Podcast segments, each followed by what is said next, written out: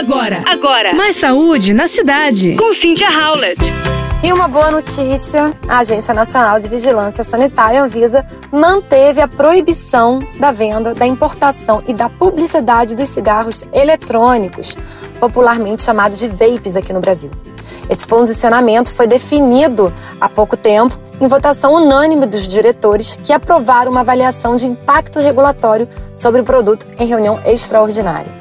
E eu preciso assumir que isso é muito bom, porque a quantidade de jovens que estão usando vapes atualmente é enorme e assustadora. E segundo o diretor-presidente da Agência Nacional Anvisa, Antônio Barra Torres, Nenhum cigarro eletrônico é permitido para uso no Brasil, disse ele. Isso é importante porque legitima a nossa luta contra o cigarro eletrônico, um dispositivo que vem sendo cada vez mais utilizado, especialmente entre jovens.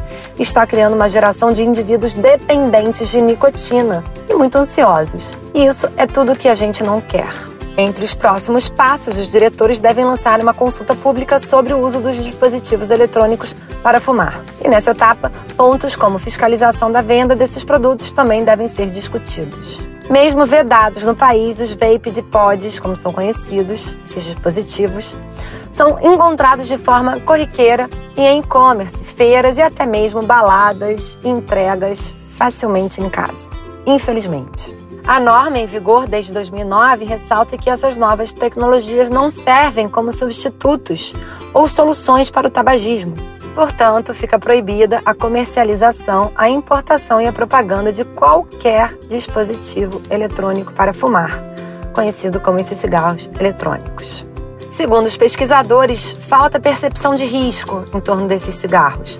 Usuários tendem a crer que os riscos são menores e não se veem como fumantes, já que não libera muita fumaça, o cheirinho é bom e o gosto geralmente de alguma fruta. De acordo com os estudos, seu uso leva a uma maior chance de desenvolver sintomas respiratórios como falta de ar, chiado no peito e broncoespasmo, mesmo em pessoas com hábito recente. Portanto, na verdade, ele não é somente um vapor, ele tem diversas substâncias químicas na sua fumaça Várias delas são cancerígenas e algumas levam a dano agudo no pulmão. Ainda faltam pesquisas que mensurem o impacto desses dispositivos eletrônicos na saúde pública a médio e a longo prazo.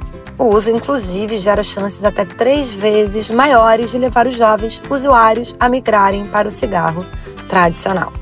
Então, ficaremos atentos. Você ouviu Mais Saúde na Cidade com Cynthia Howlett.